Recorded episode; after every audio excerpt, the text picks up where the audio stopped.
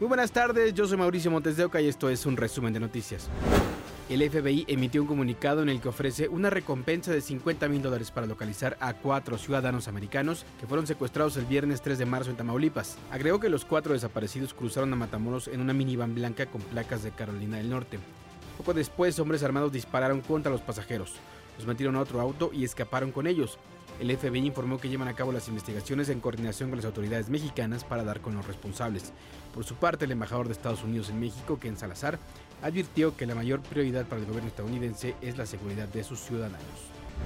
La Secretaría de Seguridad Tamaulipas y la Fiscalía Estatal ofrecieron una conferencia de prensa donde informaron que fuerzas federales y estatales mantienen un operativo especial para localizarlos. No tenemos denuncia de la desaparición de estas personas, por eso se especuló sobre su procedencia pero hoy que ya hay ciertos datos que se encontraron en la misma camioneta, una credencial y otros documentos, en base a eso es como Fiscalía está orientando la búsqueda de estas personas desaparecidas. Después de los dos enfrentamientos el viernes en Matamoros, Tamaulipas, que dejaron una persona muerta, este lunes se retomaron las clases en todos los niveles. Además, intensificó la seguridad en la capital del estado. Este fin de semana llegaron más de 300 elementos del ejército para reforzar la seguridad y combatir al crimen organizado en Colima. Uno a uno se fueron colocando en la explanada para escuchar las órdenes. Son elementos de la Fuerza de Tarea, de la Quinta Región Militar y la Guardia Nacional, que el fin de semana arribaron a Colima para combatir el crimen organizado. Nacional Mexicano, para realizar reconocimientos terrestres a pie y en vehículos, con la finalidad de fortalecer la presencia y fortalecer también a las autoridades de seguridad pública de toda el área conurbada de los municipios de las cabeceras municipales de Colima y Villa de Álvarez, con el objeto de contribuir a la disminución de las, de las acciones y de los índices delictivos. Tan solo en la última semana en Colima fueron asesinadas dos mujeres pertenecientes a la Policía Estatal, un empresario restaurantero y un estudiante universitario entre las víctimas. De ahí que cerca de 300 efectivos, integrantes de tropas con sus vehículos y armamento, se desplegaron en las calles. ¿Cómo se dirige, oiga? Pues estamos trabajando, ando buscando. Muy bien, caballero. ¿Me apoya con una pequeña inspección a su escuela? Se puede revisar con Sí me preocupa y esto está muy bien. Y más nosotros que por aquí vivimos cerca, nos sentimos seguros, a gusto. Está bien, ¿no? Creo que es bien para uno mismo. ¿No le molesta que lo detengan, revisen su vehículo? No, pues no, no tengo nada que ocultar. ¿Ves? Este, sí pueden revisarlo. A donde quiera que se haga estas cosas operativos. De acuerdo al Secretariado Ejecutivo de Seguridad Pública, en el 2022 fueron asesinadas 887 personas en el estado. Por ello, los militares y efectivos de la Guardia Nacional buscan recobrar la seguridad en las calles de Colima. Marcia Castellanos, Fuerza Informativa Azteca. La Secretaría de Seguridad Pública de Puebla, la Interpol y elementos de la Secretaría de Marina detuvieron a Jorge Alberto S., alias La Gorda. Era un objetivo prioritario del gobierno federal. También cuenta con una orden de aprehensión con fines de extradición a Estados Unidos. Su detención se debe al tráfico de drogas en el sur del país y al ingreso de las mismas al país norteamericano. La Fiscalía General de la República y la Auditoría Superior de la Federación apelaron el fallo del juez que absolvió a la exsecretaria de Desarrollo Social, Rosario Robles, estaba señalada de uso indebido del servicio público por una supuesta omisión de un desvío de más de 5 mil millones de pesos. El 24 de febrero, el juez sobreselló el caso penal con efectos de sentencia absolutoria al considerar que la exfuncionaria debe ser sancionada por la vía administrativa y no por la penal.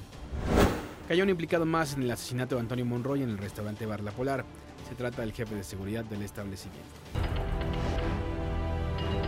Estas imágenes son del pasado 8 de enero. Un hombre es arrastrado por varias personas. Lo sacan del restaurante de La Polar en la Ciudad de México. Antonio Monroy murió a causa de los golpes que recibió al interior del establecimiento. Hay novedades del caso. Ese fin de semana fue detenido Sergio N., alias el Chiquilín, en Lázaro Cárdenas, Michoacán, por elementos de la Policía de Investigación. Era el jefe de seguridad de ese establecimiento ubicado en la alcaldía Cuauhtémoc. Es señalado por su probable participación en el homicidio. fue trasladado a la Ciudad de México y puesto a disposición de un juez en el reclusorio norte. El día en que ocurrió el homicidio ya había sido detenido Román N., encargado del ballet parking y presentado ante un juez, pero fue liberado al no acreditarse su participación. Días después también fueron presentados Oscar N. y Braulio N. Fueron detenidos durante un cateo el 11 de enero por violar los sellos de suspensión y puestos a disposición de la del Ministerio Público. Así continuarán las investigaciones para esclarecer este homicidio. César Méndez, Fuerza Informativa Azteca. Fue detenido este fin de semana por agentes capitalinos Iván N. por la desaparición de su exnovia Carolina Islas. Este caso se suma a la larga lista de feminicidios que tienen más preguntas que respuestas. Iván, el hombre del que Carolina Islas Dorante se enamoró hace dos años. En esta historia de amor, ella se convirtió en una víctima más de feminicidio.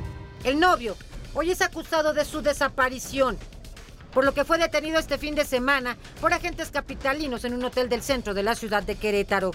Iván cambió su apariencia, se dejó crecer la barba, pero es el sujeto contra quien existía orden de captura por el delito de desaparición. Carolina fue vista por última vez el 27 de enero pasado, junto a su novio, Iván, en un bar de la Ciudad de México. La pareja fue reportada como desaparecida.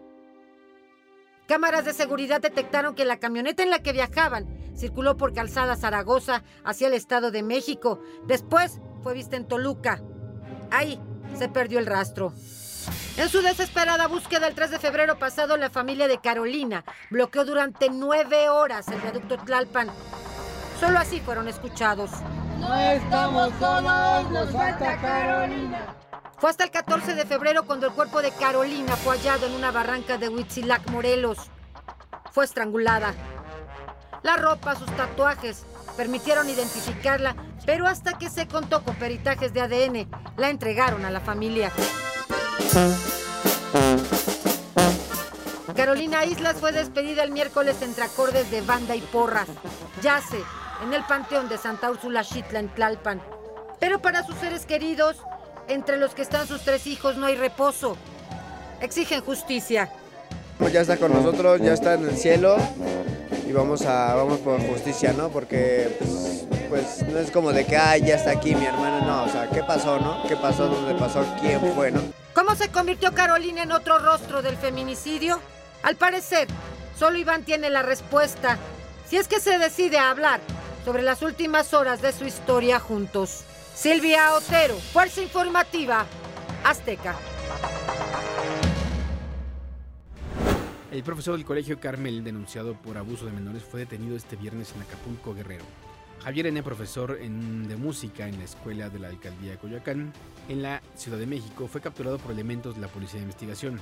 Madres y padres de familia se han manifestado para denunciar al menos 17 casos de presunto abuso por parte de dos profesores. Por lo pronto, el Colegio Carmel en la colonia del Carmen suspendió las actividades presenciales en el nivel preescolar. Para este lunes se activó la alerta amarilla en siete alcaldías de la Ciudad de México por el pronóstico de altas temperaturas.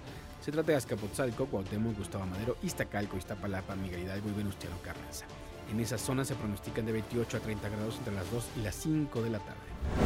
A partir de este lunes 6 de marzo se comenzó a aplicar un incremento del 7.82% en las autopistas concesionadas al Fondo Nacional de Infraestructura.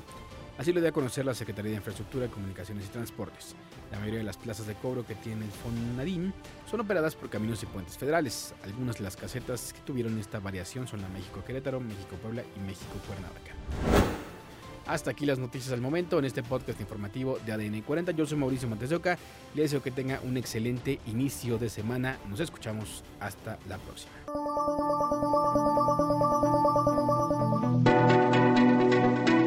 Este podcast es presentado por VAS, la super app que te ofrece muchas y nuevas formas de pagar todo lo que quieras con tu celular. Olvídate de las filas y dedícate a lo que más te gusta ver tele en vivo, películas, escuchar música, podcast y estar siempre enterado de las noticias más importantes. Todo en un mismo lugar. Vas, la super app, con todo.